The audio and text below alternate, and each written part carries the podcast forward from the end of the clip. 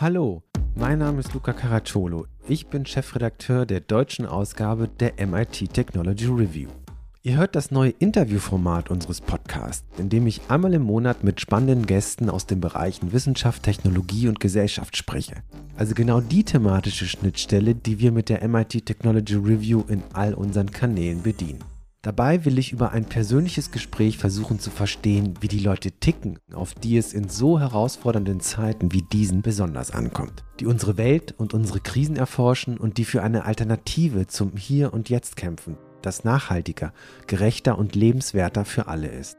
Wer sind diese Menschen? Woran arbeiten sie? Warum ist das so wichtig? Was motiviert sie? Wie ticken sie? Was lässt sie zweifeln? Was hoffen? Wovor haben sie Angst? Und warum tun sie das, was sie tun? Unser Fachpodcast, in dem Kolleginnen und Kollegen aus dem Redaktionsteam Themen aus dem Heft vertiefen, wird fortgeführt, sodass Sie also ab sofort zweimal im Monat einen Podcast von uns hören werden. Der erste Gast ist Volker Quaschning, einer der profiliertesten Experten zu erneuerbaren Energien in Deutschland. Quaschning ist Professor für regenerative Energiesysteme an der Hochschule für Technik und Wirtschaft in Berlin. Von 1993 bis 1996 promovierte Quaschning an der TU Berlin zu Verschattungen von Photovoltaiksystemen. Von 1996 bis 2000 habilitierte er ebenfalls an der TU Berlin zu Strukturen einer klimaverträglichen Energieversorgung. Seit 2004 ist er Professor für das Fachgebiet Regenerative Energiesysteme an der Hochschule für Technik und Wirtschaft in Berlin. Quaschning brennt für sein Thema, das merkt man im Gespräch, aber auch an seinen umfassenden Aktivitäten in den sozialen Medien. Auf Twitter mit über 50.000 Followern ist er immer wieder für eine Kontroverse gut. Zudem macht er mit seiner Frau Cornelia Quaschning einen Podcast, ist Buchautor, ist auf YouTube unterwegs und macht sogar YouTube Shorts. Die sind übrigens echt sehenswert. Wir sprechen im Podcast natürlich über die Energiewende und die seiner Meinung nach verfassungswidrige Klimaschutzpolitik in Deutschland über seinen veganen Lifestyle und wie es damit losging, warum er ein Elektroauto fährt und kein Lastenrad und wie er die Aktion der letzten Generation findet. Und auch darüber, warum er als Wissenschaftler doch immer wieder die Öffentlichkeit sucht. Viel Spaß beim Hören.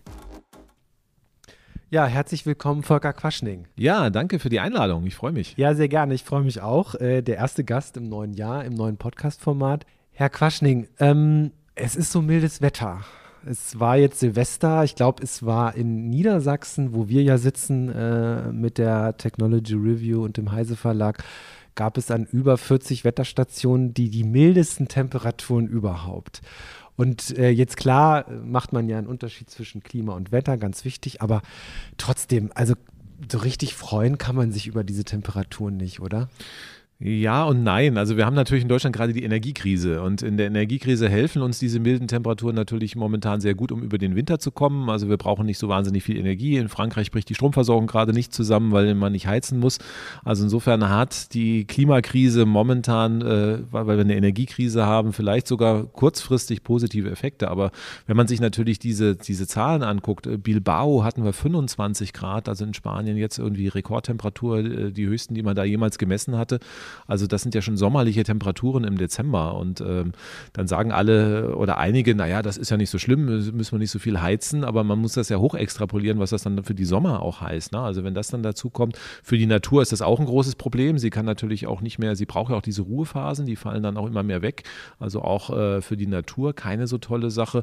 Und also klar, also man hat auf alle Fälle Sorgenfalten. Dieses, diesen Winter können wir davon profitieren, aber das wird ja nicht ein Einzelfall bleiben. Der Trend geht ja dazu, dass das immer immer weiter passiert. Und deswegen müssen wir uns da warm anziehen oder nicht mehr warm anziehen, weil ja. wir einfach in den nächsten Jahren hier wirklich massivste Probleme bekommen werden, weil die, die milderen Temperaturen sorgen ja auch dafür, dass wir, wie gesagt, für die Naturprobleme kriegen. Die Gletscher, die, die, die Eisschmelze, die wir haben, die wird natürlich auch, ähm, da kann sich ja im Winter ja gar nichts mehr aufbauen. Das heißt, auch mhm. das potenziert sich. Und ähm, natürlich werden wir auch, auch noch Stürme sehen, die dann natürlich auch, auch hier ganz andere Effekte haben. Also man kann hier durchaus mit sehr, sehr großer Sorge auf diese Ereignisse gucken. Ja, ähm, Sie haben schon die Energiekrise angesprochen. Wir sind ja in einer beispiellosen Energiekrise oder für viele jetzt aus meiner Generation oder vielleicht auch ihrer etwas, was man so bisher nicht erlebt hat. Man hat ja sehr lange im Wohlstand gelebt und jetzt plötzlich heißt es, wir müssen äh, Heizkosten sparen, wir müssen Gas sparen und so weiter. Mittlerweile hat sich der Gaspreis ja so ein bisschen erholt, unter anderem aufgrund des milden Wetters. Aber Sie als Experte für regenerative Energiesysteme, die ja schon sehr lange sich damit beschäftigen, ist das jetzt so ein bisschen, na, ich will nicht sagen Genugtuung, aber ist das so ein bisschen äh, ein Gefühl von, na, ich habe es ja schon lange gesagt, dass wir vielleicht mit noch höherem Tempo hätten umstellen müssen? Eine Genugtuung ist eigentlich, glaube ich, das absolut falsche Wort, ja. weil man kann sich nicht über Katastrophen freuen. Also, aber es ist irgendwie ähm, eher so das, das, absolute Unverständnis, warum man nicht auf die Wissenschaft hört. Ich meine, und, und, vor allen Dingen, es ist ja kein, kein singuläres Ereignis. Also ich bin jetzt ein bisschen älterer Jahrgang, äh, 70er, 80er Jahre hatten wir die Ölkrisen, da hatten wir das Ganze ja schon mal. Also es ist ja nicht so, dass es irgendwie nicht wieder kommt. Das hat man dann einfach vergessen. Also damals hat man ja auch Panik gemacht und einsparauto-freie Sonntage sogar, Fahrtempolimit. Wir hatten Tempo 100 mal auf der Autobahn hier in Deutschland kann man sich gar nicht momentan vorstellen. Also das muss ja noch viel schlimmer gewesen sein eigentlich als heute, weil wir eigentlich solche Ereignisse nicht haben. Und ähm, natürlich, also Europa besitzt weniger als zwei Prozent der weltweiten Öl- und Gasvorkommen. Und es macht alleine aus dieser Überlegung heraus überhaupt keinen Sinn, eine Energieversorgung aufzubauen, die zu 60, 70 Prozent auf Öl und Gas basiert, was wir ja gemacht haben. Das haben wir die letzten 20, 30 Jahre hoch und runter gebetet. Da wurde man immer ungläubig angeguckt, naja, ist halt so schön billig und funktioniert doch. Und ähm, das rächt sich halt jetzt einfach. Ja, und schlagartig, ne? Also jetzt gerade durch den Ukraine-Krieg. Ja, aber, ähm, aber, Krisen kommen immer schlagartig. Ja. Die letzte Ölkrise kam auch schlagartig. Damals war es äh, auch ein kriegerisches Ereignis als, als Auslöser. Damals der Yom, Kippur-Krieg, äh, wo Israel dann beteiligt war und die, die USA dann als Unterstützer damit reingezogen wurden. Und dann haben die OPEC-Länder dann die USA boykottiert. Also auch da äh, sind also gerade die, die Technologien, die fossilen Technologien, Öl, Öl, Kohle und Gas sind immer Krisentechnologien. Wir hatten ja auch dann die, die Ölkriege, die, ähm, die wir dann im Irak oder in, Kuwait gesehen haben. Also auch da äh, sehen wir, Krieg ums Öl war ja auch schon lange ein Thema, auch in meiner Jugendzeit, äh, wo man dann auch Sorge hat, dass diese dann irgendwie der Kampf um das Öl dann auch wirklich weltweit eskaliert. Und äh, insofern sind die fossilen Energieträger auch immer ein Konfliktpotenzial, ganz klar. Ja, und was nicht schlagartig ist, ist die Klimakrise, denn von der wissen wir ja schon, von der haben wir gerade schon gesprochen. Und Sie schreiben in Ihrem äh, neuen Buch ähm, Energierevolution jetzt, was ja, glaube ich, Anfang des Jahres erschienen ist, ähm, zum Einhalten des Pariser Klimaabkommens muss Deutschland in den 2030ern klimaneutral werden. Mhm. So, es ist aber so, dass bisher aktuell die Klimaneutralität für 2045 vorgesehen ist. Ja. Und Sie sind da komplett anderer Meinung. Warum? Nicht ich, also. Oder ähm, viele Experten. Genau, wollte ich einfach mal sagen. Also ich bin da nicht alleine. Man kann ja einfach ausrechnen, also wie ist die Idee dabei? Es gibt also äh, einen sogenannten Budgetansatz. Das heißt, wir haben uns ja jetzt geeinigt weltweit im Pariser Klimaschutzabkommen, dass wir die globale äh, Erderhitzung möglichst nicht über 1,5 äh, hinaustreiben sollen, aber deutlich, deutlich unter 2 auf alle Fälle. Also das heißt so der Korridor, wo wir sagen, der irgendwie 1,5, 1,7 Grad, viel mehr, viel mehr ist eigentlich nicht verträglich, weil danach wissen wir, kippen die Systeme. Wir kommen einfach in Kipppunkte rein, die einfach äh, Kettenreaktionen auslösen, die irgendwann das, was wir als Menschheit beherrschen können, überschreiten werden. Und deswegen äh, warnt einfach die Wissenschaft, wir sollten in dem Bereich bleiben. Das ist international auch beschlossen. Das heißt, 2015 haben alle Länder der Welt gesagt, ja, wir wollen in diesem Temperaturkorridor bleiben. Nun kann die Klimaforschung ausrechnen, wie viel CO2 wir noch ausstoßen dürfen. Und das können wir einfach gleichmäßig pro Kopf auf der Erde verteilen. Dann können wir ausrechnen, was wir in Deutschland noch an CO2 zur Verfügung haben. Und mit dem Tempo, wie wir das CO2 raushauen, ist das halt einfach Anfang der 30er Jahre erschöpft, was uns noch zusteht. Mhm. Das heißt, entweder müssten wir dann anderen Ländern das CO2 abkaufen, was weiß ich, Indien oder sowas, die hauen pro Kopf halt wesentlich weniger raus, das heißt, die haben mehr Zeit.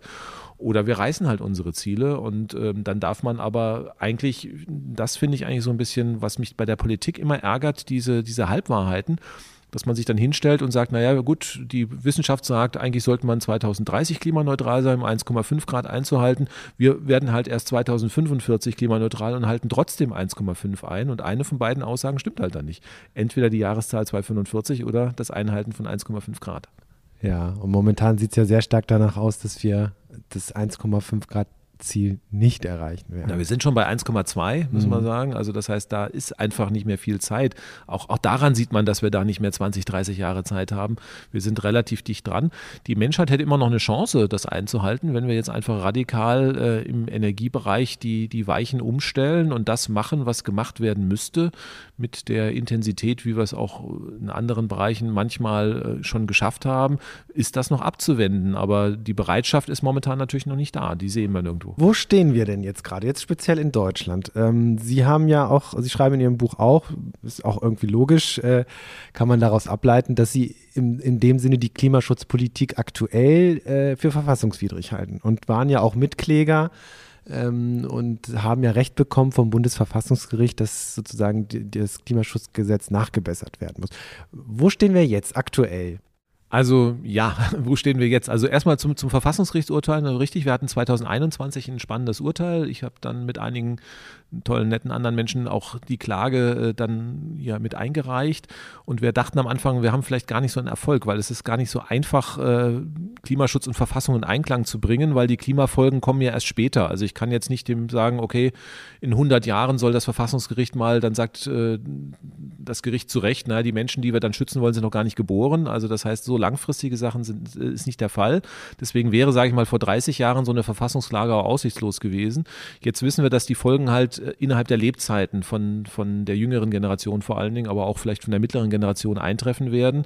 Und ähm, da war eine relativ spannende Aussage, dass man sagt, also warum machen wir keinen Klimaschutz? Das liegt einfach daran, dass wir ja keinen Bock haben. Ne? Also ich sage einfach mal so, es ist halt mhm. unbequem, wir müssen uns verändern, wir müssen irgendwie unsere Gewohnheiten verändern und äh, das wollen wir einfach nicht. Und deswegen, äh, weil wir uns heute rausnehmen, weil wir uns nicht verändern wollen, weil wir keine Freiheiten aufgeben wollen, machen wir keinen Klimaschutz akzeptieren aber, dass die Freiheitseinschränkungen der künftigen Generation eine ganz andere Dimension haben. Wenn das Essen mal nicht mehr reicht und ich Lebensmittelmarken ausgebe, habe ich eine ganz andere Dimension, als wenn ich Tempo 130 auf der Autobahn beschließe. Und ähm, das hat das Bundesverfassungsgericht angemeckert und moniert und hat gesagt, es kann nicht sein, dass wir einfach so Ungleiche haben, dass die jetzige Generation ohne Rücksicht auf Verluste alles verheizt und die nächste Generation dadurch dann halt massivste Einschränkungen hat und deswegen muss nachgebessert werden. Leider hat das Bundesverfassungsgericht der Politik das, was heißt leider, ist halt so Gewaltenteilung. Das heißt, die Politik darf dann selber entscheiden, wie sie nachbessert. Und sie hat jetzt das Klimaschutzgesetz überarbeitet und gesagt, okay, wir wollen jetzt 2045 klimaneutral werden. Das war vorher nicht der Fall. Jetzt müsste man nochmal mit einer neuen Klage überprüfen, ob das wiederum dem Pariser Klimaschutzabkommen konform ist. Das mhm. heißt, das dauert wieder ein paar Jahre. Äh, das ist immer das Problem bei diesen Prozessen, dass die halt sehr, sehr langsam sind. Aber wenn wir einfach uns diese wissenschaftlichen Erkenntnisse und den Budgetansatz angucken, dann reicht 2045 nicht aus, um das Pariser Klimaschutzabkommen einzuhalten.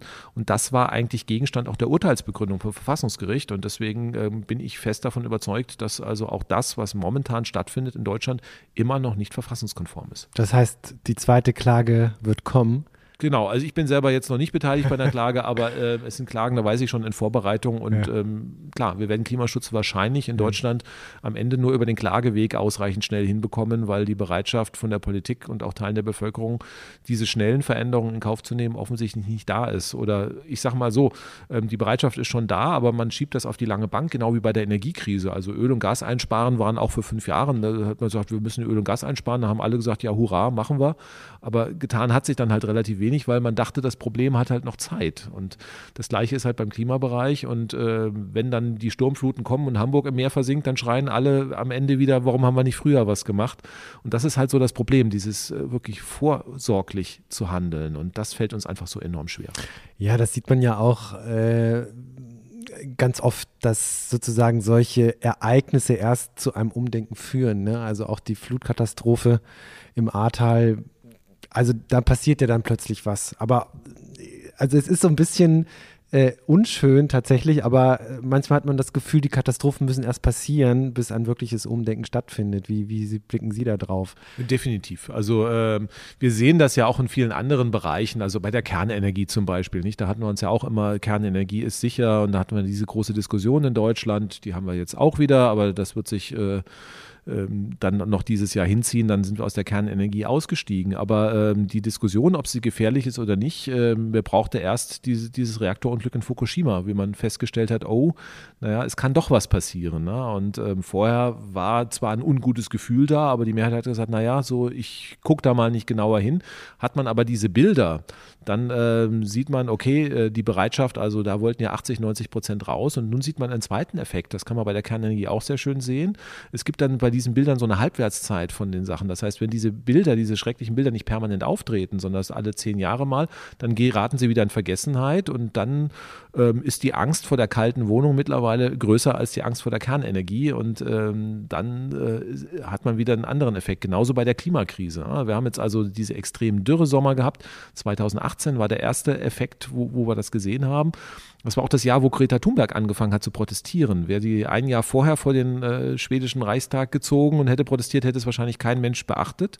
Aber das war dieses Dürrejahr, wo in Schweden unendliche Waldbrände gewesen sind, was man dort gar nicht gekannt hat. Und da war mhm. natürlich die Sorge groß. Und dann hat man plötzlich diesem Klimathema Aufmerksamkeit ähm, geschenkt. Und dann gibt es natürlich jetzt wieder diesen Gewöhnungseffekt, auch hier in Deutschland, hoch das Ahrtal, klar. Aber auch da ähm, sehen wir jetzt schon wieder so eine gewisse Gewöhnung. Und wir brauchen offensichtlich also permanent diese schrecklichen Bildern, um auch wirklich dann den Druck für die Handlung dann zu was haben. Was ja furchtbar ist, oder? Also sozusagen, äh, man, man bräuchte dauernd Katastrophen, damit es endlich bei den Menschen ankommt. Und das ist ja also eine furchtbare Sache. Also wie, wie kriegt ja. man das denn vielleicht anders hin?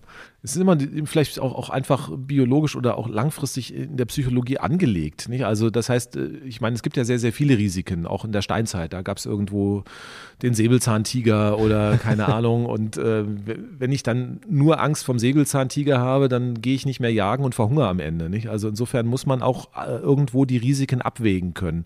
Und das hat man dann über die Evolution halt gelernt. Und äh, natürlich geht da immer die Erfahrung ein. Und bei der Klimakrise gibt es halt noch keine Erfahrung. Das heißt, da muss man und sich. Sie ist abstrakt, sie ist nach ja. wie vor sehr abstrakt. Ne? Naja, wäre es die zweite Klimakrise, dann wäre das irgendwie wahrscheinlich relativ einfach. Also bei Energiekrisen ist es ja auch so. Ähm, ja, wir haben jetzt die Erfahrung, der zweite Winter wird wahrscheinlich einfacher werden als der erste. Da wissen wir schon, wie es mit dem Sparen geht. Auch, auch an Corona haben wir uns mit der Zeit gewöhnt und haben das irgendwie am Anfang, also man hat ja so diese verschiedenen Phasen. Am Anfang erst so die, die, die pure Panik ja. und alle haben Angst, dass sie sofort ums Leben kommen. Und zum Schluss irgendwie ähm, hat man ja so, so, ein unterschiedliches Bild. Ein Teil der Bevölkerung sagt, okay, wir müssen uns weiter schützen. Ein anderer sagt, ich habe mich daran gewöhnt, ist schon nicht so schlimm und dann äh, tritt dieser Gewöhnungseffekt ein. Bei der Klimakrise ist es halt einfach so abstrakt, weil einfach, ähm, wenn wir uns äh, von dem Schadenspotenzial angucken, was auf uns zurollt, dann hat es halt eine ganz andere Dimension. Also das heißt, da ist selbst Corona oder alles Kindergarten dagegen, was einfach an den, den Folgen passiert, die auf uns zurollen. Und ähm, das ist dann so ein Effekt, der halt einfach, das ist wie so eine Lawine. Ne? Also eine Lawine, ich kann ja in den Alpen spazieren gehen und dann würde man auch sagen, ach guck doch mal die schönen schneebedeckten Berge. Der eine sagt, oh, lauf da lieber nicht lang, da könnte, könnte dein Tod sein. Dann sagt man, wieso denn? Das ist irgendwie eine herrliche Landschaft. Dann kommt halt irgendwie, und wenn die Lawine ins Rollen kommt, dann kann ich halt nichts mehr machen, außer rennen. Und ähm, das ist einfach das Problem, was bei der Klimakrise auch auf uns zukommt. Momentan laufen wir noch ein bisschen durch die schneebedeckten Berge. Wir sehen, da tropft es, da rutscht mal ein bisschen Schnee, aber die Lawine ist noch nicht am Rollen. Und deswegen ähm, ist dann einfach dieses, dieses, dieser Effekt, der auf uns zukommen wird, der wird einfach, einfach eine ganz, ganze Dimension haben. Und wir haben keinerlei Erfahrungen damit. Und deswegen blenden das die Leute einfach aus. Lawinen hat man halt schon gesehen. Also deswegen, da wird die, die Gefahr ernst genommen. Aber ich glaube, wenn was jemand, der aus dem Land, wo man keinen Schnee kennt, zum ersten Mal in den Alpen spazieren geht und noch nie was von einer Lawine gehört hat, und man sagt dem, das ist gefährlich, da lang zu laufen, dann wird er sagen, warum. Mhm. Also da wird man genauso diese Gefahr ausblenden. Ja. Nochmal zum Fachlichen zurück. Äh, Status Energiewende. Wenn Sie das kurz und knapp zusammenfassen müssten, wo stehen wir gerade?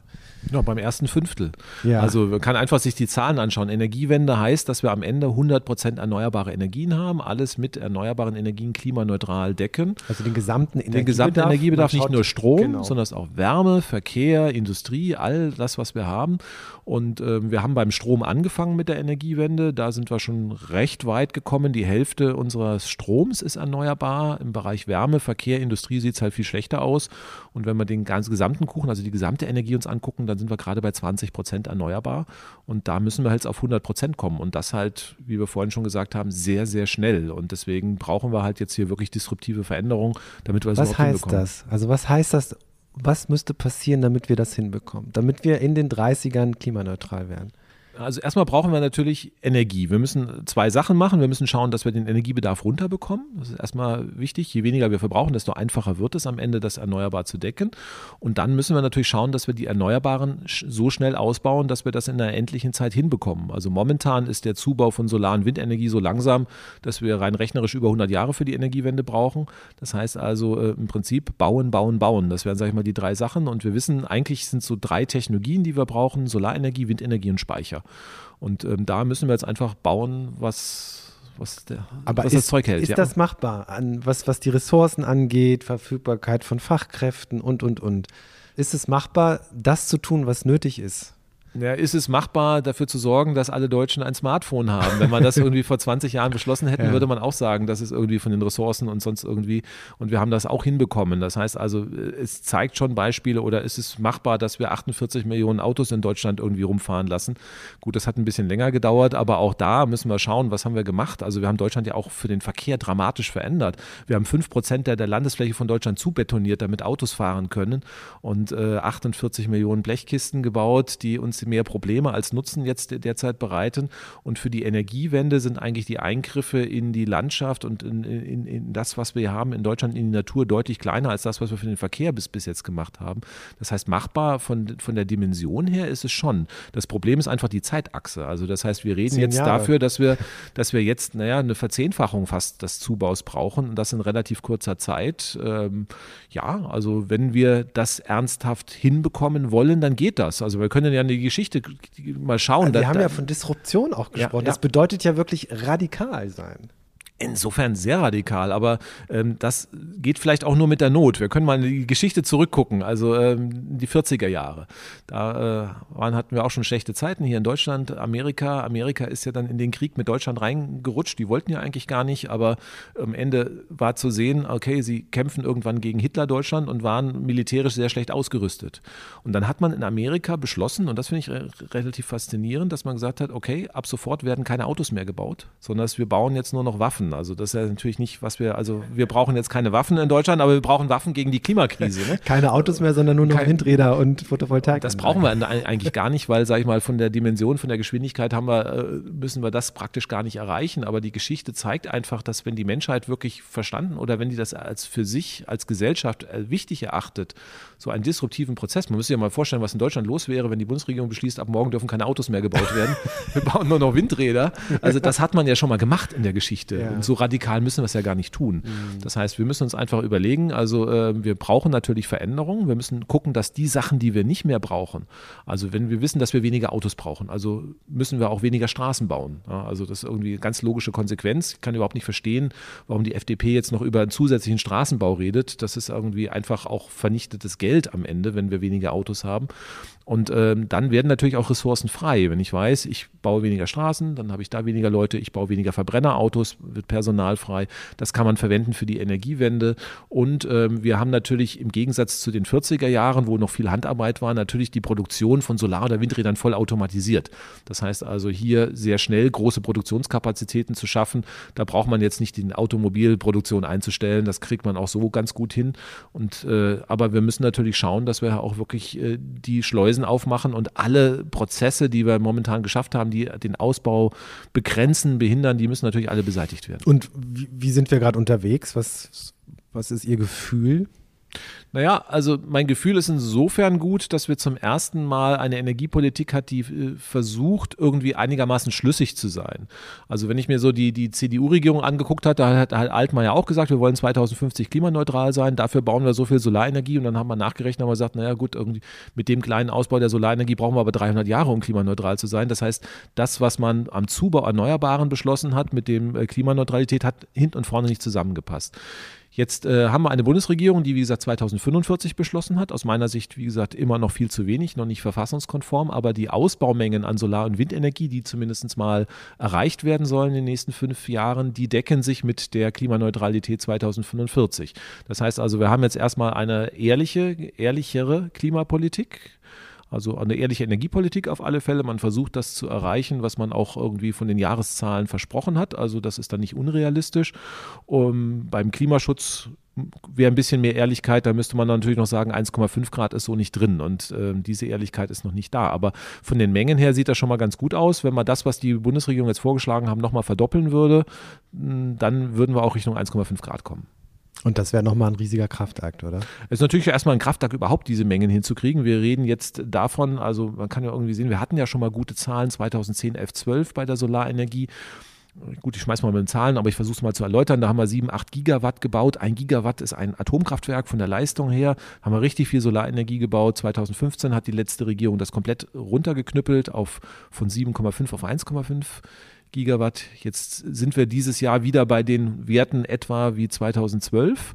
Und die Bundesregierung möchte das nochmal verdreifachen in den nächsten vier, fünf Jahren. Und ähm, für 1,5 müssten wir das eigentlich eher versechsfachen. Also da sehen wir schon, dass das eine ganz schöne Hausnummer ist, die wir da machen müssen. Also das heißt, nur mit ein bisschen Änderung und mal die eine oder andere Solaranlage schrauben, das reicht natürlich nicht. Ja, das, das eine ist die Energiewende. Das andere ist Effizienz, Effizienzsteigerung durch technologische Entwicklung. Und das dritte, das hatten wir im Vorgespräch auch schon, ist Suffizienz, also Sparen. Also wirklich das, was wir jetzt hautnah erleben äh, in unseren Wohnungen, Heizkosten sparen, Heizung runterdrehen, was das bedeutet. Aber insgesamt ist das ein wichtiges drittes, drittes Element oder dritte äh, Standbein äh, im Kampf gegen die Klimakrise.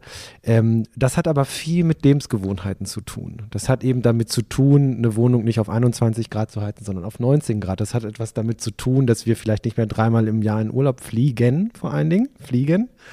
Also weniger fliegen, weniger Fleisch essen und, und, und. Das kann man, die Diskussion kennen wir alle. Veggie Day und, und, und. Das begleitet uns seit Jahren. Aber sozusagen, wie man es wirklich schafft, Gewohnheiten so radikal zu ändern, so schnell, das ist ja die große Frage. Sie in Ihrem Buch schreiben Sie dazu auch in einem ganzen Kapitel dazu. Also Sie beschäftigen sich auch damit, obwohl das jetzt ja gar nicht so Ihr Metier ist. Ja, also das ist, das hat ja viel mit Sozialpsychologie zu tun, Soziologie und so weiter. Wie, wie blicken Sie da drauf? Ja, erstmal ist die Energiewende, die, die Klimaneutralität ja logisch, nicht? Also deswegen, das ist ja als Wissenschaftler fällt mir das immer total schwer zu verstehen, warum es nicht funktioniert. Also irgendwie, wir sagen, also ähm, die fossilen Energieträger sind endlich, die gehen uns sowieso irgendwann aus und wenn wir, wenn wir die, äh, die zu Ende verbrauchen, dann haben wir eine Klimakrise, die uns irgendwie als Menschheit ja, irgendwann vielleicht vor, vors Auslöschen bringt.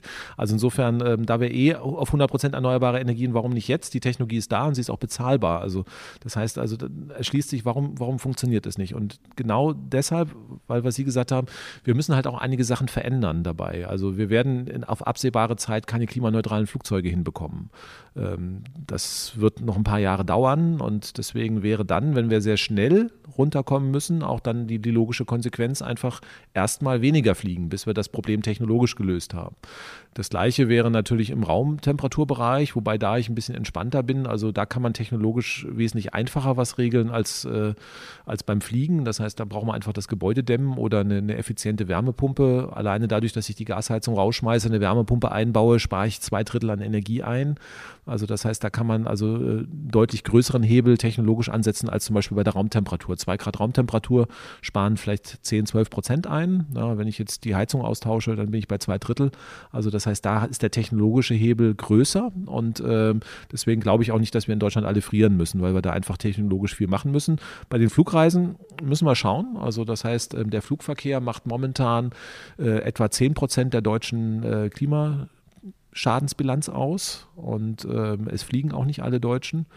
Und wenn alle weltweit so viel fliegen würden wie wir in Deutschland und sich das vielleicht nochmal verdoppeln würde, dann, dann äh, geht die Hälfte des CO2s irgendwann in den Flugverkehr rein. Und deswegen ist das so eine Sache, wo wir dann wirklich über Änderungen von Lebensstilen, also mal für 19 Euro äh, auf Malle sich volllaufen lassen mit Sangria, ist halt nicht mehr das, was klimatechnisch kompatibel mhm. ist. Muss das verboten werden? Am Ende ja, weil wir werden das, äh, es gibt zwei Möglichkeiten, wie ich was durchsetzen kann, also drei eigentlich. Erstmal, die Leute sind schlau und machen es einfach nicht mehr. So, aber da sehen wir, das hat die letzten 30 Jahre ja nicht funktioniert. So, ähm, das zweite wäre, ich mache das, was ich nicht mehr haben will, teuer. Und ähm, wir können ja sehen, wir haben jetzt gerade in der Energiekrise, das finde ich eine sehr, sehr schöne Blaupause, weil wir einfach mal auch sehen, äh, also auch aus wissenschaftlichen, erstmal klar für einige ein Problem, aber aus wissenschaftlicher Sicht auch ein interessantes Experiment. Was sind die, äh, was machen Energiepreise mit den Menschen? Wo sind die bereit einzusparen? Und dann äh, nehme ich mal zum Beispiel den, den Bereich Autofahren.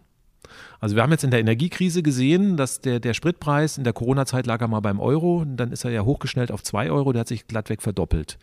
Und dann hatten wir ja auch von FDP-Seite die Spritpreisbremse eingeführt. Die hat da nicht viel gebracht, außer dass wir Geld verbrannt haben. Aber äh, das war so eine Maßnahme. Aber jetzt gucken wir uns einfach mal an, was passiert ist. Der Spritpreis ist von 1 auf 2 Euro gegangen. Würde ich das über äh, eine CO2-Steuer machen wollen, hätten wir ungefähr 300 Euro pro Tonne CO2 draufschlagen müssen.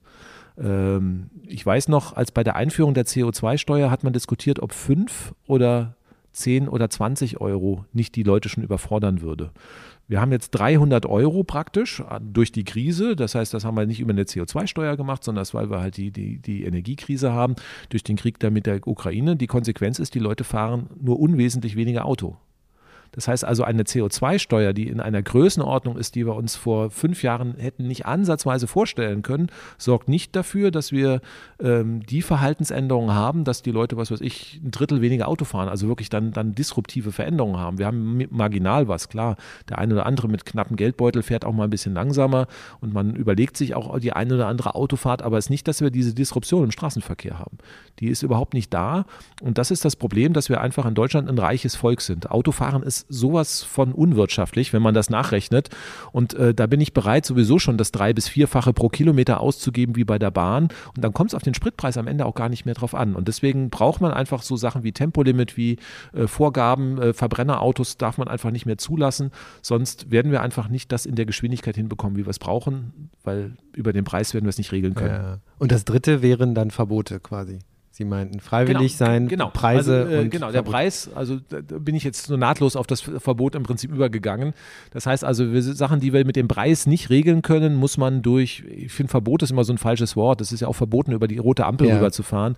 Aber keiner würde sagen, wow, meine Freiheit ist jetzt eingeschränkt, weil ich kann jetzt nicht mehr mit 100 durch die Auto, es ist ja auch verboten, mit 100 irgendwie ohne anzuhalten durch die Stadt zu fahren. Wenn ich jemand irgendwie dann äh, dabei umbringe, komme ich sogar wegen Mordes ins Gefängnis. Das ist ja auch eine Art von Verbot, aber es ist ja eine Regel, die unser Leben schützt. Und deswegen müssen wir einfach gucken und wir brauchen halt einfach ganz klare Regeln in gewissen Bereichen, zum Beispiel im Verkehrsbereich, weil wir das über den Preis nicht regeln können. Das haben wir gesehen. Das hat uns einfach die Energiekrise gezeigt, dass die Preiseffekte dort viel zu, zu, zu äh, knapp greifen und diese Veränderungen, die wir brauchen, nicht auslösen können.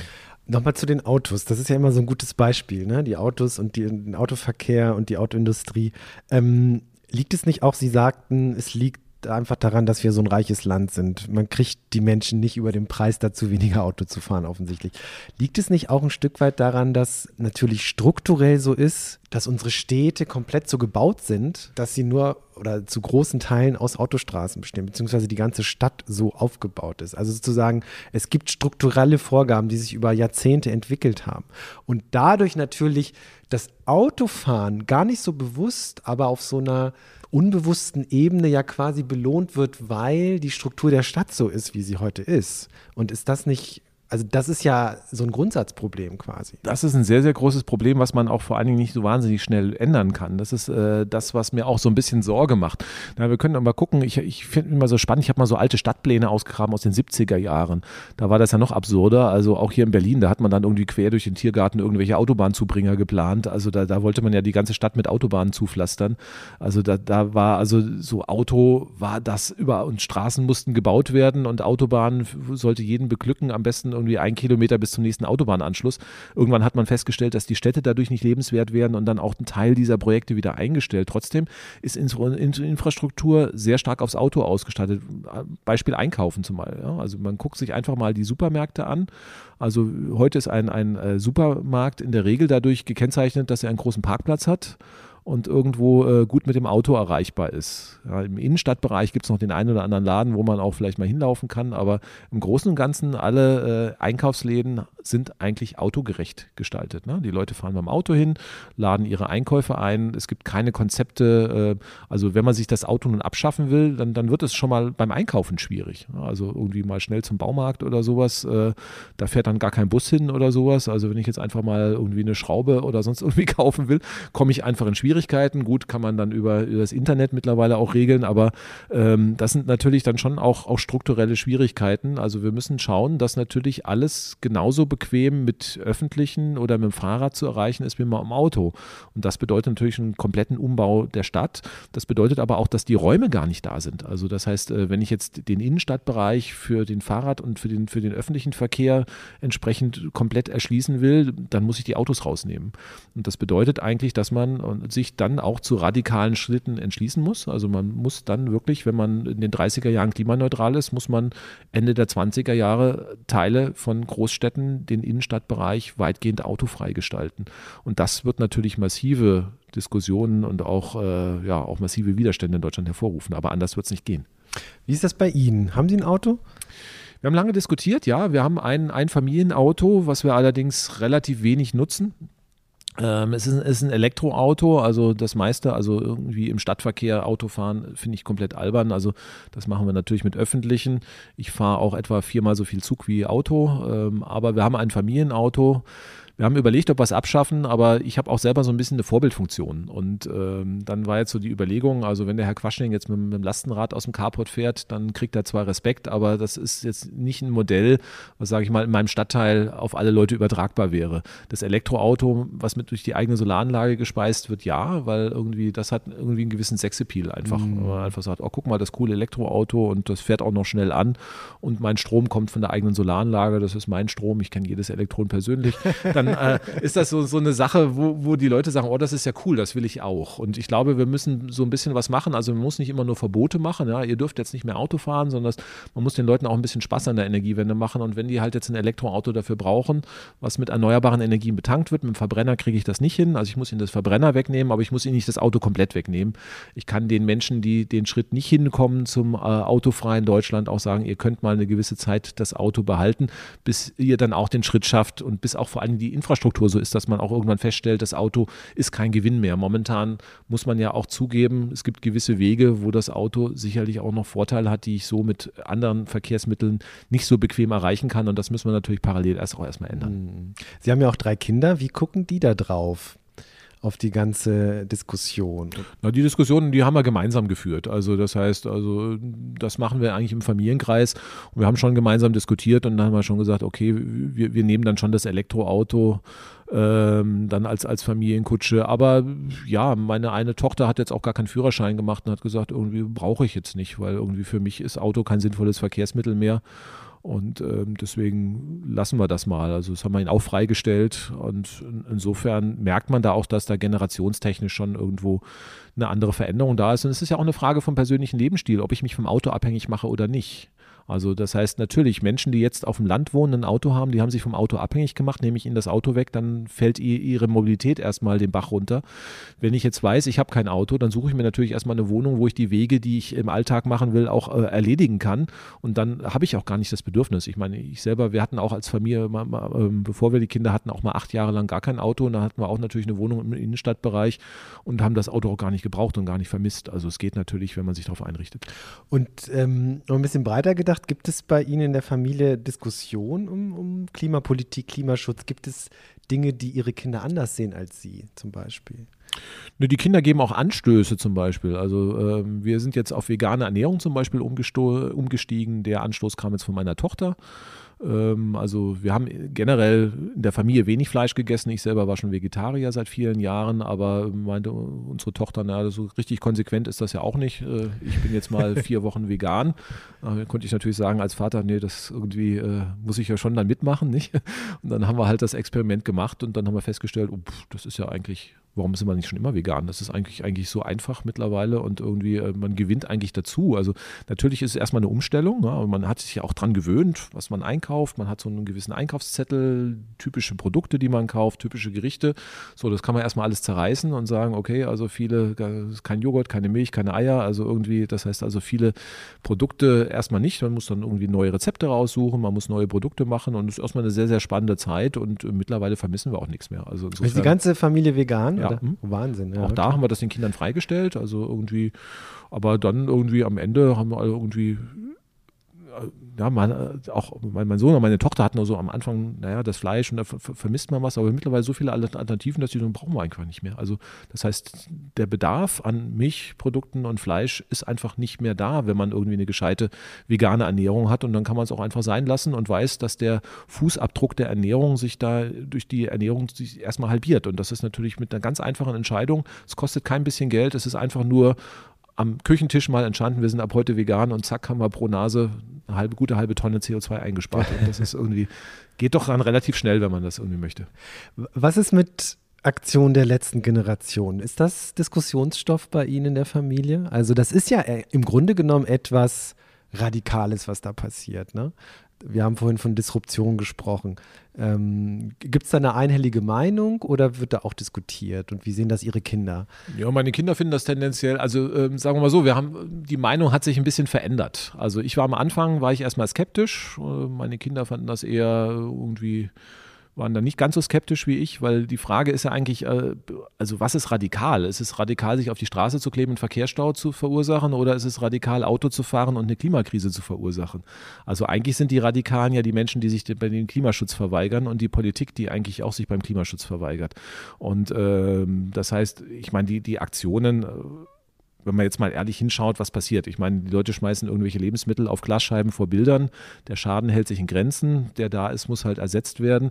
Und die Leute verursachen einen Verkehrsstau. Wer in Berlin schon mal durch die Gegend gefahren ist, der weiß eigentlich, dass irgendwie, äh, wenn ich jetzt nicht wüsste, dass da ein Klimakleber, in Anführungszeichen, wie sie dann diskreditiert werden, auf der Straße wäre, dann wüsste man gar nicht, warum man im Stau steht. Das heißt also, diese Aufregung kann ich gar nicht nachvollziehen. Und dann hat sich bei mir, sage ich mal, schon eine Bewusstseinsänderung eingezogen. Am Anfang dachte ich, naja, also diese diese Proteste sorgen wahrscheinlich nicht dafür, dass wir die Mehrheiten bekommen, die wir für den Klimaschutz brauchen. Also warum machen wir es nicht? Weil die Leute keine Lust haben, weil sie irgendwie und wir müssen sie überzeugen. Und eine Überzeugung kriegen wir wahrscheinlich äh, mit diesen Protesten nicht so schnell hin. Was ich dann aber gesehen habe, äh, dass einige Parteien der Politik und auch die Presse, vor allem die Springerpresse, also enorm auf diese äh, Protestform anspringt. Man hätte es ja auch ignorieren können, sagen, okay, da klebt jemand auf der Straße, das heißt, wir haben irgendwie 500 Staus in Berlin, dann haben wir jetzt 501. Also wäre jetzt irgendwie, dann wäre das irgendwie auch irgendwann abgeebbt. Stattdessen hat man ja irgendwie angefangen von der neuen RAF und sonst irgendwie. Und das hat bei mir irgendwie dann natürlich dann doch eine sehr starke Veränderung ausgelöst, wo ich einfach sage, die Proteste sind offensichtlich doch nötig. Also warum stürzen sich dann Springerpresse und Co. drauf? Das sind die Kräfte, die eigentlich keinen Bock haben, Klimaschutz zu machen. Und dann, äh, das heißt, die lehnen eigentlich Klimaschutz ab. Das sind die Kräfte, die seit Jahrzehnten eigentlich den Klimaschutz äh, hier in Deutschland blockieren und verhindern. Und nun hat man irgendwie äh, einen Sündenbock gefunden und sagen, wir sind ja gar nicht die Schlimmen sondern dass diejenigen, die sich mit Sekundenkleber auf die Straße kleben. Und diese Diskussion, die müssen wir dann schon nochmal führen in Deutschland. Also irgendwie, wer ist radikal? Diejenigen, die einfach einen Verkehrsstau verursachen. Da kann man ja drüber, ist rechtswidrig und da, der Rechtsstaat wird da auch sein, seine Urteile fällen, sicherlich, klar. Aber ähm, was ist denn irgendwie schlimmer für unsere Gesellschaft? Ein Komplettversagen bei der Klimakrise, ein Nicht-Einhalten von Verfassungsgerichturteilen, ein Verfehlen von Völkerrechtsabkommen, was wir beschlossen haben mit dem Pariser Klimaschutzabkommen oder äh, dass ich einen Verkehrsstau verursache. Und da ist die Verhältnismäßigkeit in der Diskussion gar nicht gewahrt. Und insofern hat die junge letzte Generation, glaube ich, schon eine relativ interessante Genera Diskussion angeführt, was sind unsere Werte hier in Deutschland was ist uns die Zukunft unserer Kinder wert und was ist uns wert, ungehindert Auto fahren zu können? Was ist das wichtigere Gut? Und für viele in Deutschland offensichtlich ist es wichtiger, fünf Minuten früher bei der Arbeit zu sein, als die Lebensgrundlagen unserer künftigen Generation zu schützen. Und insofern sind wir hier in eine spannende Diskussion eingestiegen, die noch nicht zu Ende ist. Aber diese Diskussion hat die letzte Generation eröffnet. Das klingt so ein bisschen, dass bei Ihnen in der Familie eigentlich alle so ziemlich ähnlicher Meinung sind. Gibt es auch Diskussionsstoff, wo Sie sagen, nee, das, das geht zu weit oder das ist zu radikal oder Nö, eigentlich nicht. Also wir sind in der Familie relativ einig. Also ich meine, natürlich Ge Gewaltaktionen würde jeder von uns verurteilen. Nicht? Also irgendwie, das heißt irgendwas, wo Sach äh, wirklich richtige Sachbeschädigungen oder äh, wo dann mutwillig was zerstört wird oder, oder Menschenleben gefährdet werden. Also das ist äh, indiskutabel für, für, für auch für Klimakrise-Aktionen oder sowas. Und ich glaube, ähm, das ist bei uns auch vollkommen klar. Also so äh, extrem radikal nicht. Und insofern bei uns ist dann auch immer, es wird niemand gezwungen. Ne? Man könnte natürlich als Eltern sagen, oh, wir müssen jetzt hier alle Klima schützen, deswegen seid ihr ab morgen alle Veganer. Das funktioniert aber nicht. Und ähm, ich sehe einfach, wie dieser Prozess ist. Einfach mal machen. Also meine Tochter und ich haben angefangen, irgendwie vegan zu sein. Dann hat meine Frau gesagt, ach komm, ich mache auch mit. Und dann sind die anderen Kinder halt auch dazu gestoßen, weil die einfach gesehen haben, okay, es funktioniert. Und äh, jetzt mittlerweile, also auch mein Sohn, also Hut ab, der ist 13 und irgendwie auch äh, so auf Kinder feiern oder sonst irgendwie sagte, nee, ich bin jetzt vegan und irgendwo äh, die Schokolade, da will ich nicht. Und ähm, das muss man erstmal machen, weil er irgendwie das für sich akzeptiert hat und gesagt hat, okay, ich finde das sinnvoll.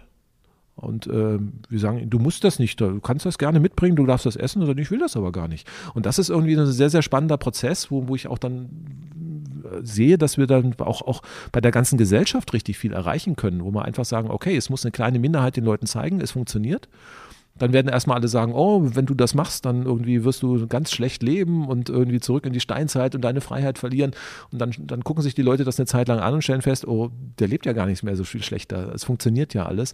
Und dann äh, merkt man, dann wird das Ganze auch kippen, wie wir es bei uns in der Familie haben. Schwupp, bums, ein paar Wochen später waren alle vegan.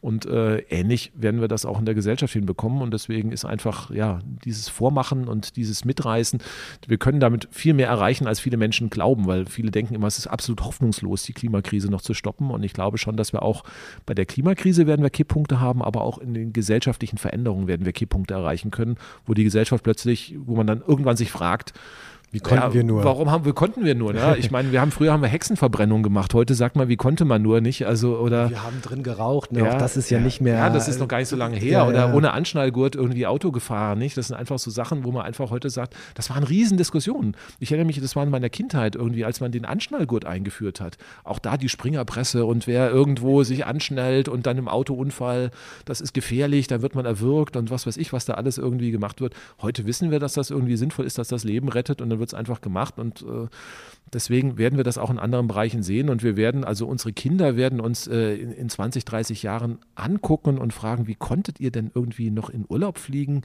äh, so viel Fleisch essen und irgendwo mit einem Verbrennerauto durch die Gegend fahren? Das ist doch total widersinnig und ähm, diesen Zustand werden wir erreichen. Wie macht denn die Familie Quaschning Urlaub? Ja, wir sind, also ich meine, Asche auf unser Haupt. Also ich bin ja mittlere Generation und wir haben auch viele Fehler gemacht in unserer Zeit. Also bis vor fünf, fünf Jahren oder so. Ich meine, wir haben in Spanien auch eine Zeit lang gelebt. Da war auch das Flugzeug ein Verkehrsmittel, bis wir uns dann halt auch vor einigen Jahren entschieden haben, das geht nicht mehr. Also ähm, ist ja immer sehr, sehr spannend. Man macht eine CO2-Bilanz auf. Es gibt beim Umweltbundesamt so einen schönen CO2-Rechner. Da kann man mal ausrechnen, wie die CO2-Bilanz ist und irgendwie wir sparen überall ein. Und dann kommt ein Flug drauf und dann ist die ganze Bilanz wieder ruiniert. Und dann kann man sich natürlich schönreden und sagen, okay, ich spare im anderen Bereich so viel ein, dass ich mir den Flug leisten kann. Aber eigentlich stimmt das ja nicht. Das wissen wir ja auch. Und äh, deswegen Flugzeug schaltet nicht mehr aus, äh, findet nicht mehr statt. Und deswegen deswegen gibt es halt zwei Möglichkeiten, entweder mit dem Zug oder mit dem Elektroauto in Urlaub fahren und dann alles das, was wir auf dem Landweg erreisen können und das entscheiden wir dann halt spontan, wo wir hinfahren. Ernährung, äh, vegan, äh, Elektroauto, ganz vorbildlich quasi. Ähm, Sie haben es vorhin schon ange angesprochen. Also Sie diskutieren ja viel mit Ihren Kindern, aber da gibt es ja so ziemlich einhellig die Meinung, in welche Richtung es gehen soll. Worüber haben Sie denn mit Ihren Eltern diskutiert? Wissen Sie das noch am Abendbrotstisch? Was war es der Anschnallgurt? Was war das noch? Ach, naja, das waren, also ich meine, ich bin in der Zeit aufgewachsen, was hatten wir damals? Wir haben das Waldsterben und äh, wir hatten auch Tschernobyl, das sind also so Sachen. Aber ähm, ja, ich war dann als, als, als Jugendlicher hat man das ja irgendwie mitbekommen. Also man hat sich dann irgendwo im Prinzip die Meinung gebildet. Ich meine, ich habe jetzt auch, auch Eltern, die haben auch wiederum Geschwister. Auch da innerhalb der Familie gab es dann unterschiedliche Meinungen.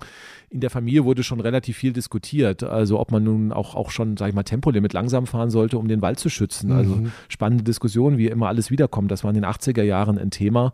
Und äh, da haben auch die Erwachsenen halt viel diskutiert. Ich habe dann als Kind dann wahrscheinlich eher mehr zugehört, aber das hat mir natürlich auch, auch so ein bisschen geprägt, dass man sieht, es gibt immer zwei Seiten. Und äh, was mich halt jetzt so ein bisschen frustriert, dass so diese Themen wie äh, ja, Tempolimit, Waldsterben, dass das alles irgendwie äh, ja schon vor, vor 30, 40 Jahren eigentlich ein Problem war und wir es nicht gelöst bekommen haben. Und im Gegenteil, es einfach noch viel, viel schlimmer ist. Hm.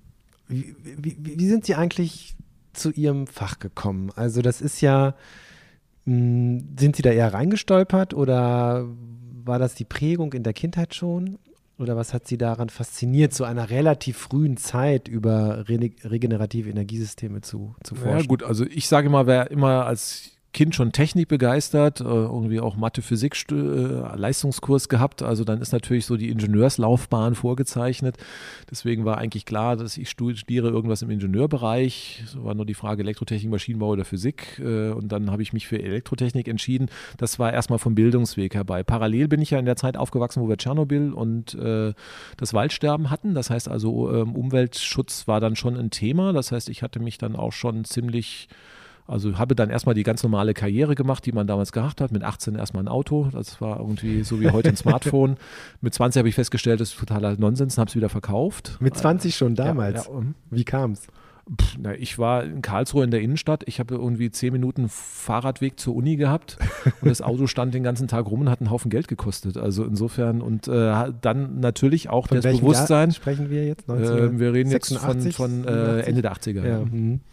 Und äh, dass, dass das Auto natürlich ein, ein großes äh, Umweltsauerei ist, war mir auch, auch, schon klar, aufgrund der Diskussion über das Waldsterben. Also deswegen bin ich mit dem Auto damals auch so Tempo 100, 120 gefahren, sowas in der Größenordnung. Ähm, es ist gelungen, ein Opel Kadett mit 4,8 Liter auf 100 Kilometer zu fahren in den Nicht 80er schlecht. Jahren. Ja, da sieht man mal aus, dass die Automobiltechnologie da irgendwie keinerlei Fortschritte gemacht nee, hat. Nicht ja. wirklich. Die Autos sind halt doppelt so schwer und brauchen genauso viel, aber ähm, das war auch damals schon, schon möglich, aber 4,8 Liter waren halt zu viel und dann bin ich halt einfach auf den Zug umgestiegen. Es war einfach ökonomischer und auch ökologischer und einfach irgendwo sinnvoller. Und ähm, das war einfach dann eine Entscheidung, die sich dann da, da ergeben hat. Ja, äh, und dann, wie bin ich dann auf die erneuerbaren Energien gekommen? Ähm, Umweltschutz war, wie gesagt, ein Thema. Ich habe mich dann also auch während meinem Studium dann, dann für Umweltschutz interessiert und irgendwie ist mir da ein Bericht der Enquete-Kommission zum Schutz der Erdatmosphäre und, unter die Finger gekommen. Also es gab in den 80er Jahren schon ein, eine Klimaschutzkommission des Deutschen Bundestages und die haben Berichte verfasst und die haben im Prinzip alles da schon aufgeschrieben, was wir heute auch schon wissen. Also ist jetzt irgendwie ja nicht neu mit der Klimakrise. Und da stand halt auch schon drin Meeresspiegelanstieg, äh, Dürrewellen, Hungersnöte, Riesenbevölkerung. Und da habe ich so, boah, wow. Also irgendwie, äh, wenn das wirklich äh, kommt, und das sieht ja so aus an, an den Kurven, dass das kommt. Man hat damals irgendwie, sag ich mal, von Ende des Jahrhunderts gesprochen, aber auch da, ich sage, ich will mal irgendwann Kinder haben. Also ich hatte eher nicht Angst um mich, aber um die nächsten Generationen. Also da muss man halt was gegen tun. Und dann war eigentlich die logische Konsequenz, was kann die Klimakrise stoppen? Naja, klimaneutrale Energieversorgung gibt es noch nicht, gut, dann musst du sie halt aufbauen. Und dann äh, sind wir halt einfach, äh, dann bin ich halt in den Bereich erneuerbare Energien gegangen. Versucht, Aber gab es den da überhaupt? Also gab es das? Das war schwierig. Ja. Also ich habe versucht, eine Abschlussarbeit in dem Bereich zu finden, hatte ich dann Glück. Ich war bei einer Gesellschaft, die irgendwelche Messgeräte hergestellt hat und die sollten irgendwo in der Pampa aufgestellt werden. Da gab es keinen Stromanschluss, da musste man halt irgendwie eine irre teure Solartechnik kaufen. Die waren damals ja irgendwie zehnmal so teuer wie heute, also war richtig, richtig teuer, aber es gab halt ein paar Nischenanwendungsgebiete. Aber musste ich lange suchen, bis ich sowas gefunden habe habe. An der Hochschule gab es da eigentlich noch gar nichts früher, äh, Forschungsgebiete in dem Bereich. Ja, und dann habe ich halt auch versucht, eine Doktorarbeit zu finden. Da gab es halt drei Professoren deutschlandweit, die was in dem Bereich gemacht haben. Die habe ich alle angerufen und einer hat halt gesagt, na komm mal vorbei, und, äh, können wir mal drüber reden. Und ja. dann bin ich nach Berlin gegangen, hab, konnte meine Doktorarbeit im Bereich der Photovoltaik machen. Aber es war nicht ganz einfach, man musste schon wollen. Ja. ja. Da haben die ja sehr früh schon sehr in die Zukunft geblickt. Ist ja erstaunlich. Also Na, eigentlich diesen, nicht. Ich habe nur das Bericht, gelesen, was andere ja, aufgeschrieben haben. Ja, ja, aber andere haben ja. das ja auch gelesen und nicht äh, so reagiert. Also es ist ja schon erstaunlich, dass sie dann äh, sehr zukunftsweisend wirklich das für sich eins zu eins umgesetzt haben und gesagt haben, okay, was brauchen wir? Klimaneutrale Energieversorgung. Okay, dann kümmere ich mich jetzt darum. Ja, aber ich meine. Wo kommt das her? So dieses, ah, okay, verstehe ich, äh, ist zwar ganz weit weg, aber das müssen wir jetzt tun. Ist ist eigentlich das, was so die Wissenschaft ausmacht, denke mhm. ich auch, nicht? Also wir, wir schauen uns einfach äh, ja, Entwicklungen, Probleme an und äh, gucken, ist das Problem groß oder nicht. Und dann sortiert man natürlich aus, interessiert mich oder nicht. Gibt ja noch ganz andere Probleme, was ich, Meteoriteneinschläge oder sonst irgendwie kann man sich ja auch drum kümmern und sagen, das ist jetzt mein Problem. Aber irgendwie hat mich halt dieses Problem gefesselt äh, einfach aufgrund der Entwicklung, wie gesagt, Waldsterben, Tschernobyl, dass einfach Klimaschutz oder Umweltschutz ein Problem war und dann war das einfach ein Thema. Und wenn man einfach die Dimension hat, natürlich, also das war so wie Meteoriteneinschlag. Und wenn man so irgendwie liest und sagt, wow, wir fahren Auto und irgendwann kommt ein Meteoriteneinschlag äh, als Konsequenz von diesem Autofahren, fahren, dann muss man doch irgendwie sagen, und das heißt also, es ist nicht der Metroid, der irgendwie auf uns stürzt und, und uns, sondern wir sind das Problem. Und diese Erkenntnis war schon sozusagen, also dass man auch sagt, ich will nicht das Problem sein, also ich will ein Teil der Lösung sein. Und ähm, wenn man das erstmal verstanden hat, ich will den Leuten keinen Vorwurf machen, also hat nicht jeder die Berichte gelesen und auch nicht jeder verstanden. Wenn man die durchblättert, dann überliest man das vielleicht auch, sagen, naja, okay, das ist ein Szenario und ob das nun eintrifft oder nicht. Aber wenn man, es waren ja auch tausend Seitenwälzer, wenn man sich da durchgearbeitet hat, dann war eigentlich relativ klar, glasklar, was eigentlich auf uns zukommt und was man machen muss. Aber waren Sie damals nicht so ein Exot? Also wie, wie kam das an in Ihrem Freundeskreis, in der Familie? Ach, ähm, unterschiedlich. Also wir Klimaschutz äh, oder Umweltschutz hat schon eine große Sache gemacht. Wir waren damals ja auch schon vegetarisch. Ähm, aber in Studentenkreisen, Studierendenkreisen ist das ja auch so, dass, dass, dass da auch einige Gleichgesinnte gibt. Ich war dann auch sehr aktiv in der Studierendenbewegung, ähm, wo wir dann auch versucht haben, die Hochschule zu verändern, zu verbessern. Und da waren dann auch, auch viele, die ähnlich getickt haben. Also das war jetzt nicht irgendwie was anderes. Und natürlich verändern sich Freundschaften. Also klar, von den Schulfreunden sind dann auch einige, die andere Interessen, aber die hätten sich vielleicht auch, auch sonst auseinandergelebt, einfach über die Entfernung. Und ähm, also insofern ist das schon okay, aber man, man lernt auch dazu, dass man natürlich irgendwie in dem Moment, wo man die Leute davon äh, was begeistert erzählt, oh, guck mal, wir haben ein Problem, wir müssen jetzt eine Lösung machen, dass nicht alle dann auch mitziehen. Das ist auch eine sehr, sehr interessante Erfahrung, die man machen muss. Und äh, das hat dann eine Zeit lang auch dazu geführt, dass man eher versucht, ein bisschen leiser zu sein, weil man doch eher sagt, wir fliegen also jetzt irgendwie, wenn man dann mit den Leuten diskutiert, oder ein Urlaubsflug, der ist jetzt aber nicht so prickelnd. Das wollen die Leute ja gar nicht hören. Insofern, da kann man sich auch schnell irgendwie Freunde verlieren mit ja, sowas. Ja, und das sind so Diskussionen, da lernt man das ein bisschen mittlerweile, aber sage ich irgendwie, ähm, hat sich auch ein bisschen was in der Diskussion verändert. Also in den 80er, 90er Jahren waren das ja wirklich Exotenthemen damals. Heute ist den Leuten das, glaube ich, schon relativ klar.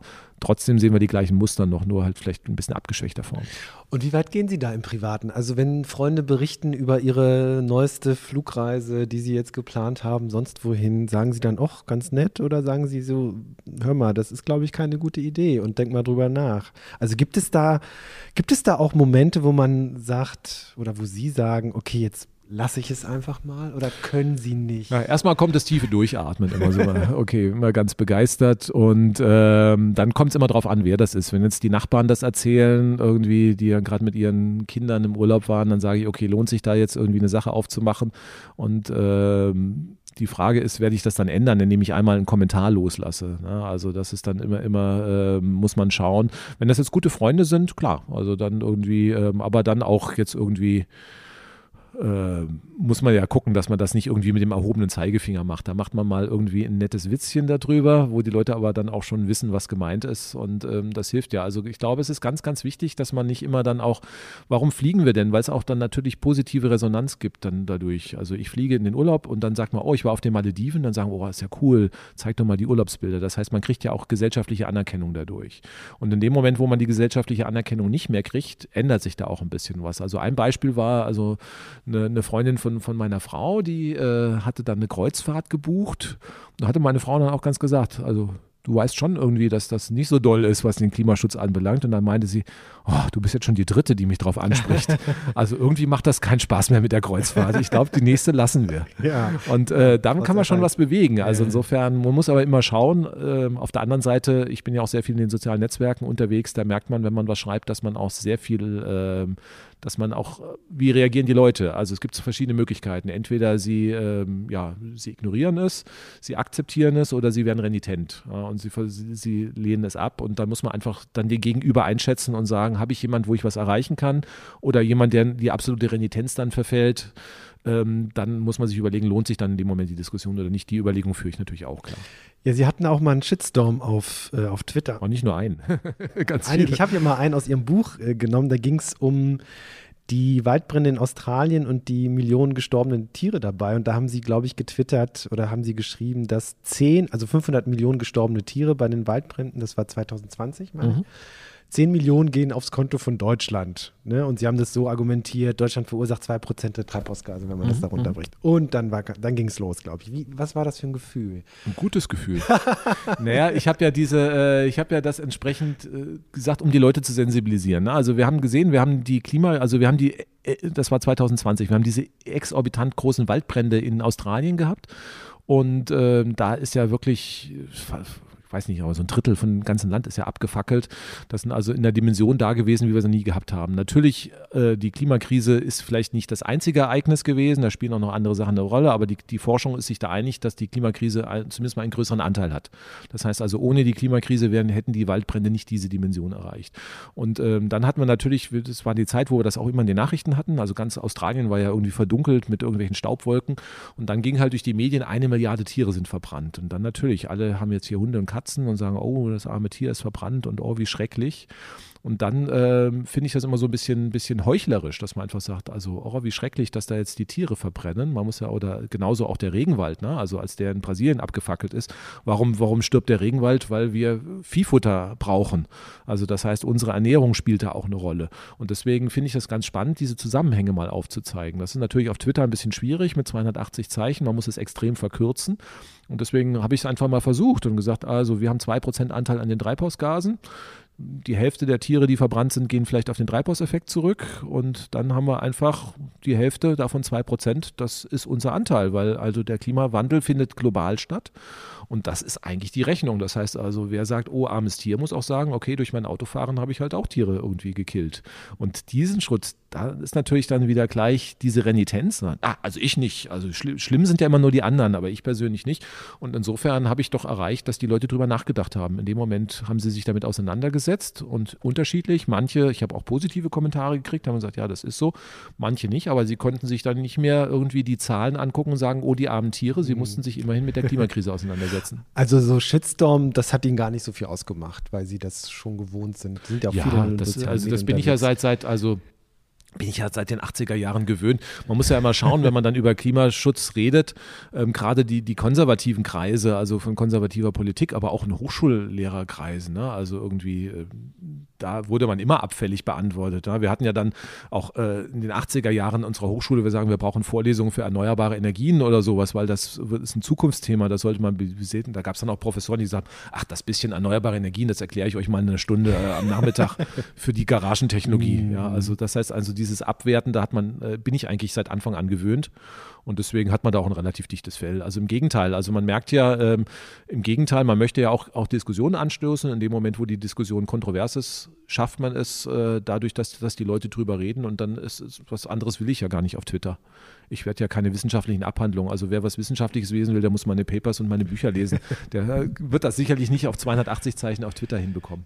Wie weit dürfen Wissenschaftlerinnen und Wissenschaftler gehen? Also gibt es eine Grenze für Sie persönlich, wo Sie sagen, ähm, okay, ich als Wissenschaftler äh, liefere Informationen, liefere wissenschaftliche Zusammenhänge, aber ich beziehe jetzt nicht Stellung, das ist, das ist Aufgabe der Politik oder haben Sie diese Linie verschoben? Haben Sie sie komplett begraben? Also diese, diese Diskussion, inwiefern man gibt es bei den Journalisten ja auch immer, ja. Also Journalisten äh, dürfen Journalisten Aktivisten sein und und und. Wie, ist das bei Ihnen? Weil Sie machen ja sehr viel, Sie, Sie klagen vor dem Bundesverfassungsgericht, Sie sind in den sozialen Medien sehr aktiv, ergreifen Partei und und und. Ja, die, diese Grenze hat es bei mir noch nicht gegeben. Also erstmal bin ich Wissenschaftler, ich bin aber auch ähm, Staatsbürger. So, und äh, die Sachen verschwinden ja im Endeffekt und diese Grenzen gibt es bei anderen Menschen auch nicht. Ich finde es sehr, sehr, immer sehr spannend, dass das angemerkt wird. Äh, Gerade ja, den Klimaforscherinnen, die sollen sich jetzt irgendwie aus der Politik raushalten oder sowas. Was ist denn mit Menschen, die Turbinen für Kohlekraftwerke entwickeln ja, äh, oder Verbrennungsmotoren optimieren? Das heißt, die tragen ja auch äh, einen Teil zur Gesellschaft bei, indem sie dann auch ein Statement äh, damit abgeben und sagen, Verbrennungsmotoren sind gute Entwicklungen. Ne? Also das heißt, das sind natürlich also alles, was ich mache oder was ich nicht mache, hat ja schon einen Einfluss. Auch, auch die Themen, die ich mir als Wissenschaftler suche, also dadurch, dass ich ein Thema suche oder ein Thema nicht behandle, also wie zum Beispiel, indem ich erneuerbare Energien sage, eine Vorlesung darüber brauchen wir nicht, ja, ist ja auch schon ein Statement. Das ist kein politisches Statement, aber das hat einen riesen Einfluss auf, auf unsere Gesellschaft, auf unsere Entwicklung. Das heißt also, keine Wissenschaft ist in irgendeiner Form neutral. Das kann mir kein Mensch erzählen, dass also jemand, der irgendwas hier entwickelt, nicht irgendwo eine Position hat. Und diese Position wird auch rausgetragen. Wir haben diese Position auch äh, durch alle anderen Disziplinen durch. Auch kein Gerichtsurteil ist neutral. Sie können irgendwie. Nee, ja, das ist klar, aber sozusagen haben Sie nicht das Gefühl, dass die Rolle der Wissenschaftlerinnen und Wissenschaftler sich schon auch ein Stück weit verändert hat? Ja. Beispielsweise in der Pandemie, da ging das ja auch schon los. Plötzlich standen Christian Drosten sowas von in der, in der Öffentlichkeit. Das war ja auch eine Rolle, an die sich äh, die Kollegen und Kolleginnen erstmal gewöhnen mussten. Ne? Also zum ja. Teil ja auch gar nicht so erfahren waren. Ähm, man muss es, man muss es akzeptieren, äh, wenn man in die Gesellschaft reinkommt. Also das kann ich schon verstehen. Also man, also als, als Wissenschaftlerin oder als, als Hochschullehrer ist es erstmal sehr einfach. Man hat irgendwie seine Studierendengruppe, die ist meistens, also sind ja alle auch relativ helle, wenn sie hier an die Hochschule gehen, die meistens mindestens mal. Und ähm, dann kann man auch einfach sachliche, faktenbasierte Diskussionen führen. So, das heißt, das Hochschulleben ist hier eigentlich so ein bisschen im Elfenbeinturm. Man hat hier Diskussionen, die eigentlich nicht äh, repräsentativ sind für den Rest der Gesellschaft. Gesellschaft. Und wenn ich ein Paper schreibe, gut, dann regt sich vielleicht jemand darüber auf, dass eine Formel falsch ist. Aber im Großen und Ganzen kriege ich eigentlich keinerlei große negative Resonanz. In dem Moment, wo ich versuche, ähm, gesellschaftlich relevante Forschungsthemen nach außen zu tragen, kriegt man halt auch diese Shitstorms auf Twitter und Co. und muss sich damit auseinandersetzen. Und das ist natürlich, äh, wenn ich das nicht gewöhnt bin, äh, erstmal äh, bis hin dazu, dass du natürlich, also erstmal massivste Anfeindungen bis hin zu Morddrohungen muss man erstmal aushalten. Nicht? Also das natürlich. Hatten Sie Morddrohungen auch? Eine hatte ich schon mal, ja. ja. Also insofern insofern äh, bei den, bei den äh, Kolleginnen und Kollegen, die jetzt äh, in der Corona-Krise aktiv waren, also die Virologinnen und Virologen, das muss ja schon eine ganz andere Dimension gehabt haben. Also da muss es wohl zum Tagesgeschäft dazugehört haben. Und das ist natürlich eine, eine, äh, eine an, ganz andere Qualität der Diskussion. Ne? Also auch, auch, wenn ich jetzt mit meinen Studierenden diskutieren, war auch immer sehr offen, auch, auch gesellschaftliche Fragen manchmal. Und da sagt auch jemand, ich habe eine andere Meinung, ist ja vollkommen okay. Aber das machen wir dann von Auge zu Auge. Dann tauscht man die Meinung aus. Man muss nicht die andere Meinung annehmen, aber das ist eine, eine, eine äh, sachliche und äh, einfach gute Diskussion. Und die findet draußen nicht immer statt. Und äh, dem muss man sich stellen wollen. Und da kann ich schon verstehen, dass einige sagen, oh, das ist aber ziemlich raus Fahrwasser. Dafür sind wir eigentlich, also dafür bin ich nicht Forscher oder Forscherin geworden. Ähm, das muss man mögen, aber ich merke, dass eigentlich viele, viele Kolleginnen und Kollegen mittlerweile diesen Schritt auch gehen. Also früher war man so ein bisschen verpönt, der Herr Quaschning wieder und irgendwo, der macht jetzt wieder einen auf Populärwissenschaftler, nicht? Und ähm, das erlebe ich heute eigentlich nicht mehr als, als negative Rückmeldung. Im Gegenteil, also man hat in der Wissenschaft verstanden, dass es gesellschaftlich relevante Themen gibt. Und dadurch, dass wenn wir es, uns es nicht gelingt, diese Themen die, also das ist auch vielleicht ein Versagen der Medien im Endeffekt, nicht? Also die Aufgabe der Medien wäre eigentlich, die wissenschaftlichen Themen so zu transportieren, dass es jeder versteht und wir es am Ende umsetzen. Aber das hat es nicht geklappt. Und dann muss die Wissenschaft offensichtlich auch hier einen Teil der Rolle wahrnehmen, die im Rest der Gesellschaft halt so nicht funktioniert. Und das wird, glaube ich, von vielen mittlerweile auch eingesehen. Und insofern, also ich, ich, bin jetzt ja nicht mehr alleine unterwegs. Also Sie finden jetzt sehr, sehr viele Wissenschaftlerinnen und Wissenschaftler, die in den sozialen Netzwerken, in Talkshows oder sonst unterwegs sind und einfach auch versuchen, gesellschaftliche Punkte zu machen. Und ich glaube, das ist auch unsere Verantwortung. Mhm. Wir müssen langsam zum Schluss kommen. Was mich noch interessieren würde, was macht denn Volker Quaschning, wenn er nicht arbeitet? Gibt es das überhaupt? Schalten Sie mal ab, also sagen Sie mal, ach, jetzt kann mich die Welt auch mal. Naja, ich habe äh, hab eine Familie auf alle Fälle. Also wenn ich Zeit habe, dann versuche ich auch die Zeit mit meiner Familie zu verbringen. Das ist mir immer sehr wichtig. Ja, und wir gehen zum Beispiel auch als Familie immer noch, obwohl die Kinder schon größer sind, jetzt im Sommer wandern in den Bergen. Das ist natürlich dann auch schon mal irgendwie eine, eine faszinierende Sache, wenn man dann irgendwie oben auf so, so den Bergen steht, wobei wir auch zum Teil einige von uns äh, Schwindel, Höhenangst haben. Das ist dann noch eine größere Herausforderung, dann Strecken zu finden. Aber äh, wenn man dann einfach oben steht und einfach so diese Natur sieht und einfach so sieht, also auch wie schön dieser Planet ist und wie man, was man da schützen kann und was man zu erhalten hat und dann auch noch die Liebsten der Lieben dabei hat und sagt, okay, also dann weiß man auch, warum man eigentlich das ganze Jahr über dafür kämpft. Und ich glaube, solche Momente sind auch sehr wichtig. Mhm. Letzte Frage: Mit welchem Satz würde Ihre Biografie anfangen, wenn es mal eine geben würde? Heute ist ein guter Tag, die Welt zu retten. Das ist das Motto, was auf meiner Webseite steht. Ich glaube irgendwie, äh, es ist nie zu spät, damit anzufangen und wir müssen einfach mal anfangen, uns den großen Aufgaben zu stellen. Und wenn nicht heute, wann dann? Das war Volker Quaschning. Vielen Dank fürs Gespräch. Danke auch.